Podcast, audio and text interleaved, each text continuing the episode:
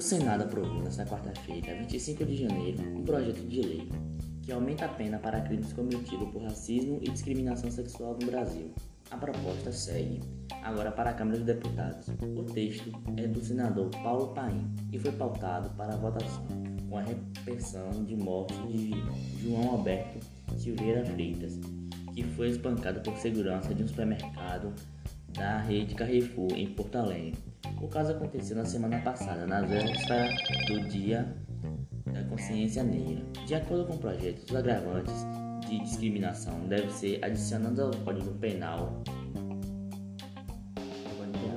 além do preconceito de raça, ou etnia, religião ou nacionalidade. O projeto também leva ao agravante de preconceito de orientação sexual. Esse acréscimo foi solicitado durante a votação pelo senador Fabiano Contrato.